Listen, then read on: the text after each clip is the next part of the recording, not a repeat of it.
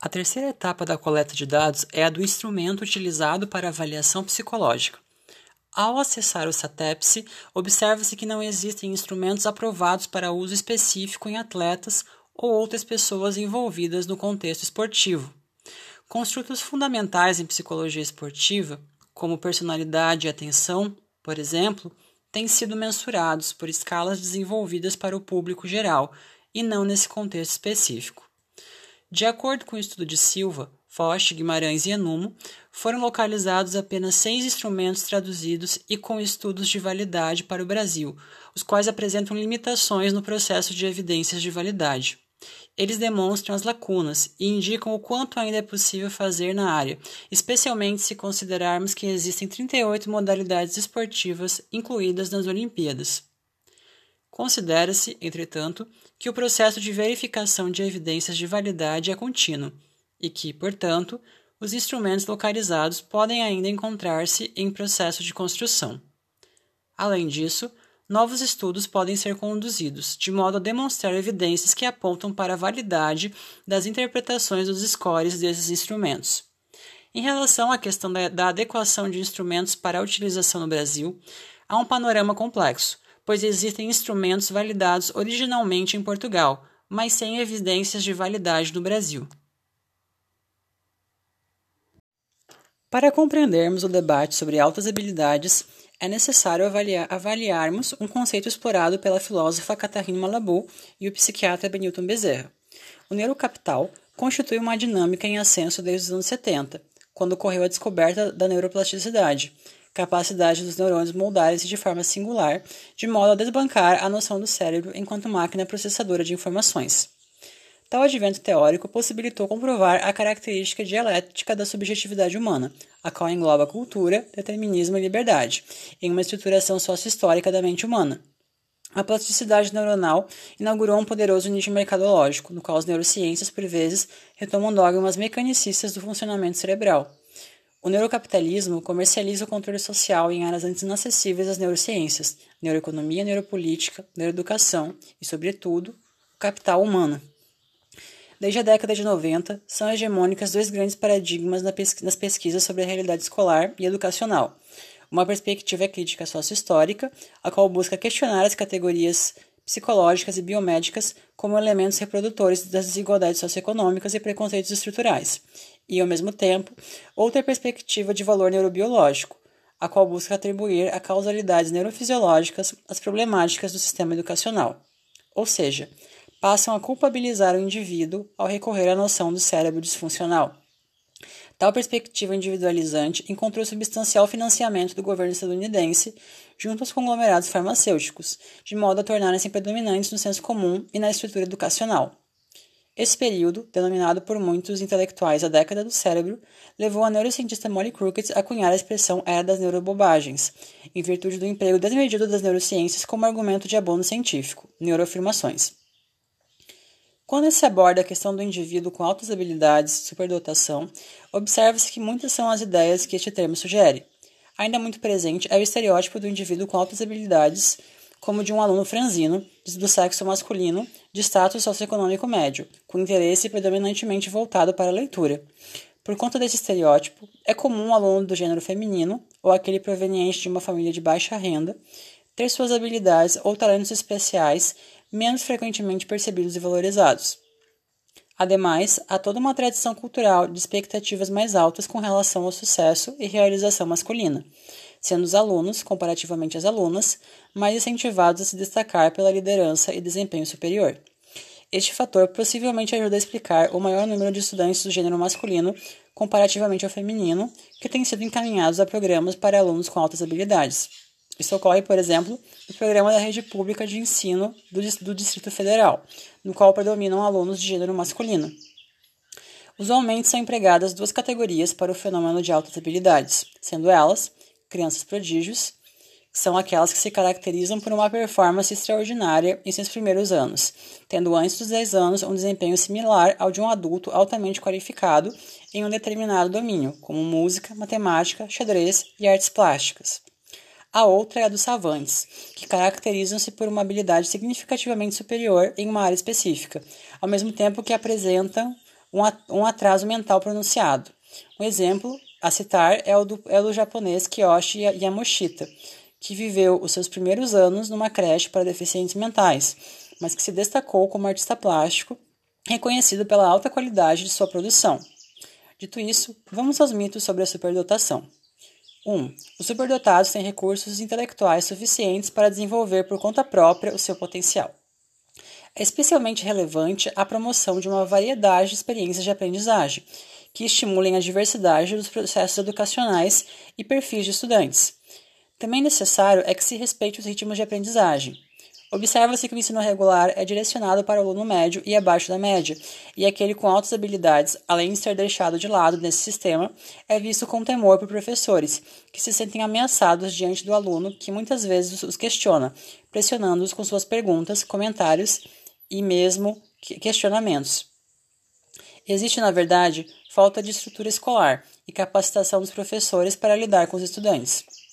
Outra ideia também disseminada é de que o aluno com altas habilidades apresenta necessariamente um excelente rendimento na escola, destacando-se como o melhor da classe.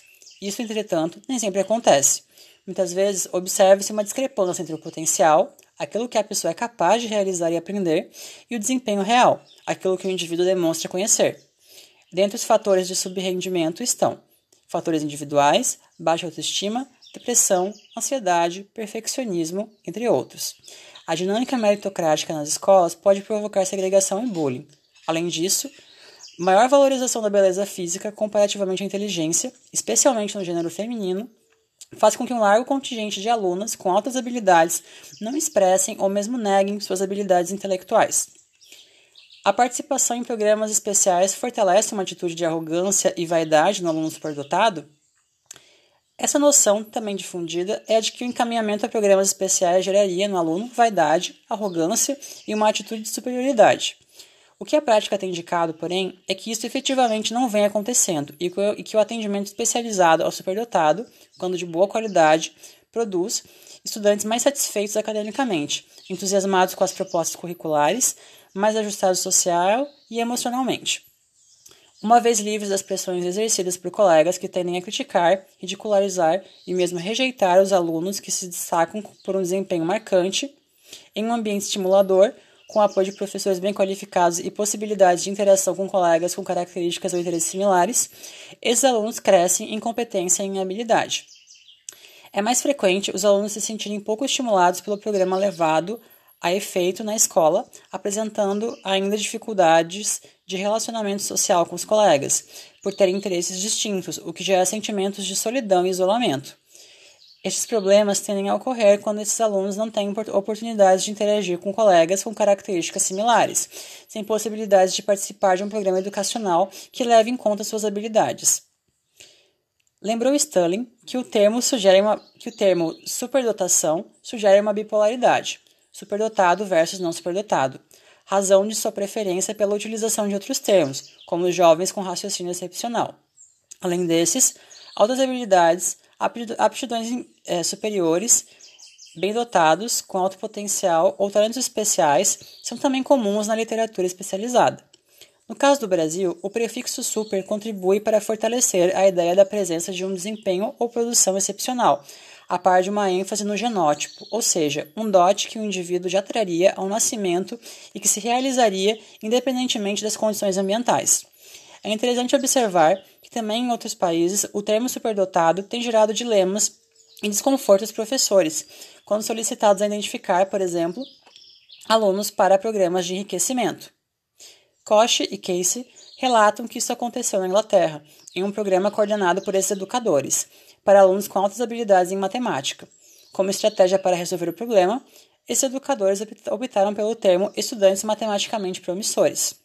Assim, enquanto alguns podem apresentar uma competência elevada em uma grande diversidade de áreas, outros podem mostrar-se excepcionalmente competentes em apenas uma área.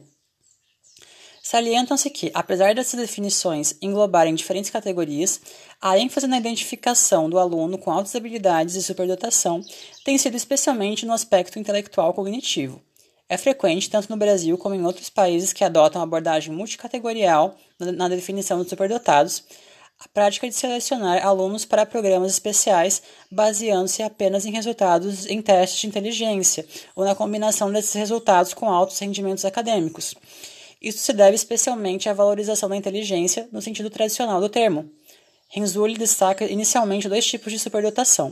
O primeiro, a que se refere como superdotação no contexto educacional, e a segunda, que chama de criativa produtiva.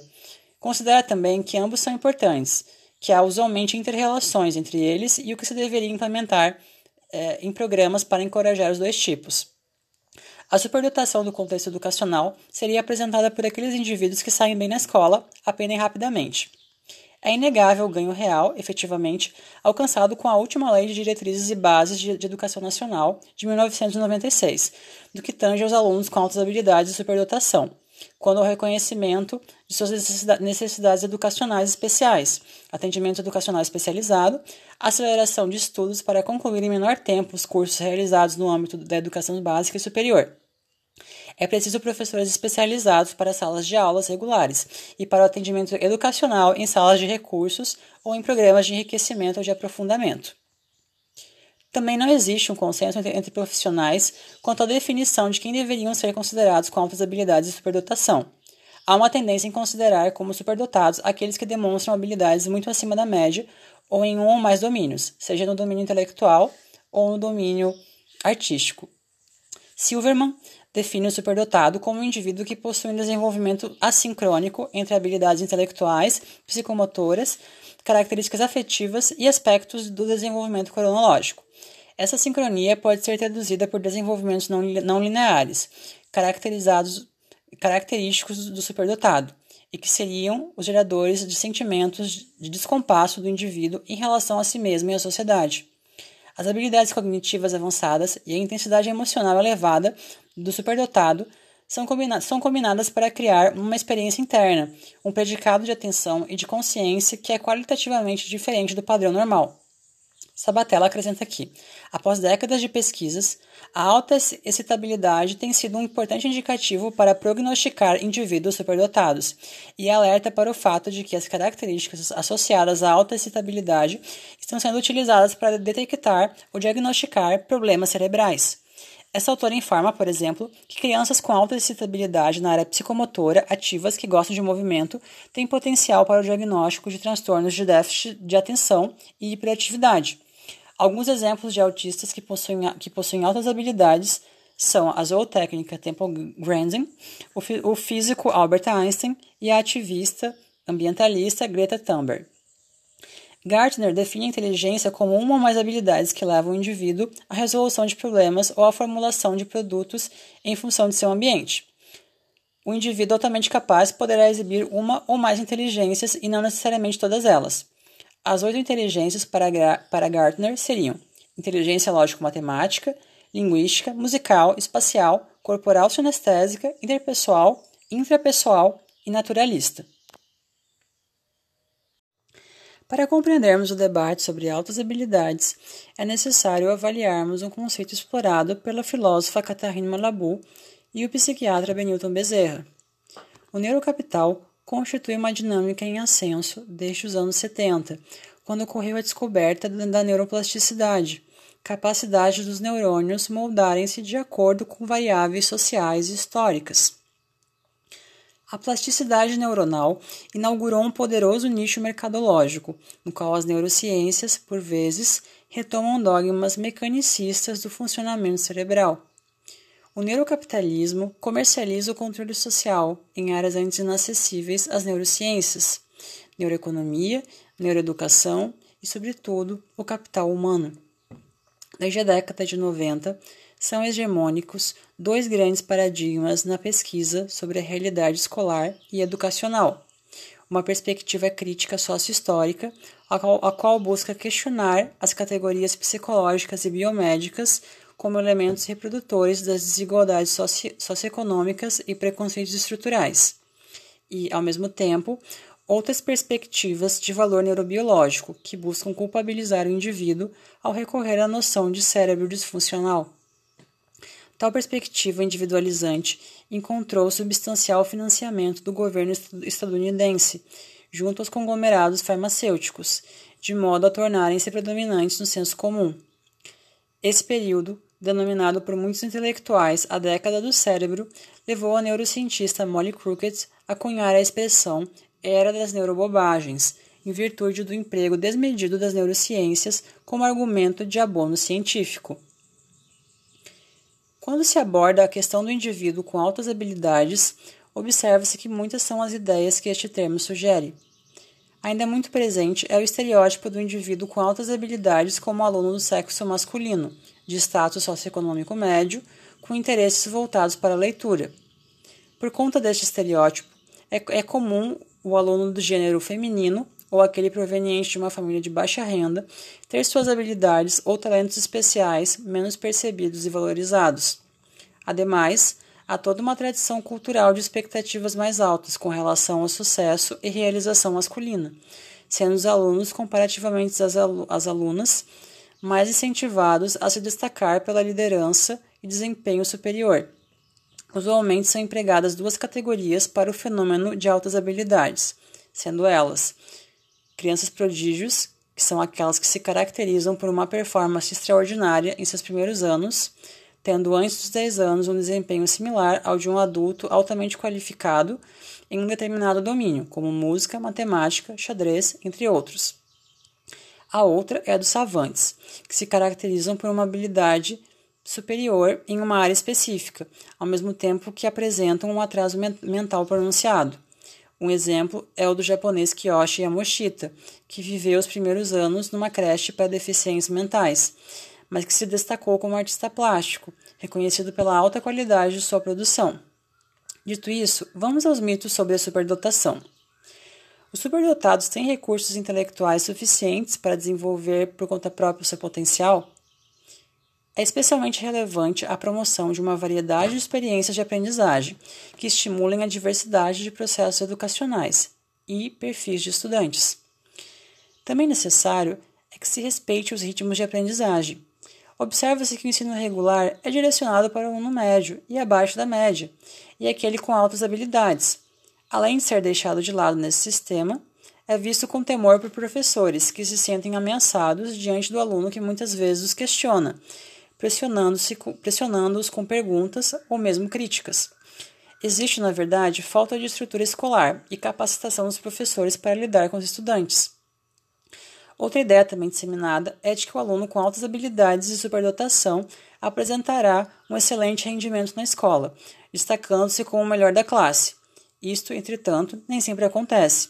Muitas vezes, observa-se uma discrepância entre o potencial e o desempenho real.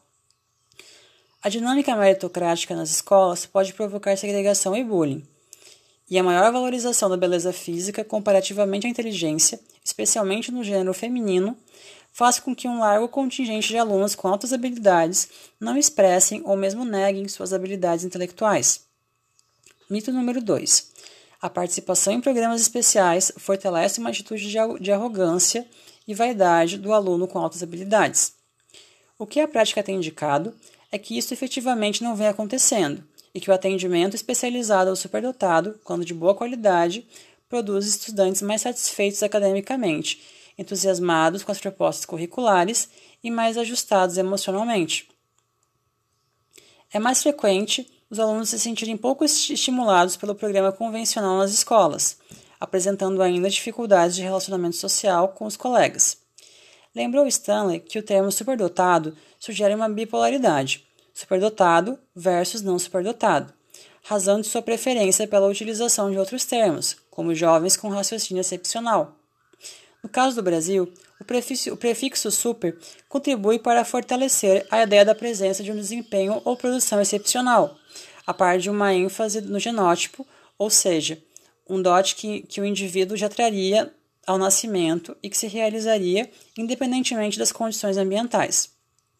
Assim, enquanto alguns podem apresentar uma competência elevada em uma grande diversidade de áreas, outros podem mostrar-se excepcionalmente competentes em apenas uma área. Há um contínuo em termos de competência e habilidade, não sendo necessário estar no extremo desse contínuo para ser considerado superdotado ou encaminhado a um programa de atendimento especial. Salienta-se que, apesar dessa definição englobar diferentes categorias, A ênfase na identificação do aluno com altas habilidades tem sido especialmente no aspecto intelectual e cognitivo. É frequente, tanto no Brasil como em outros países que adotam uma abordagem multicategorial na definição de superdotados, a prática de selecionar alunos para programas especiais, baseando-se apenas em resultados em testes de inteligência ou na combinação destes resultados com altos rendimentos acadêmicos. É inegável o ganho real alcançado com a última Lei de Diretrizes e Bases de Educação Nacional, de 1996, no que tange aos alunos com altas habilidades.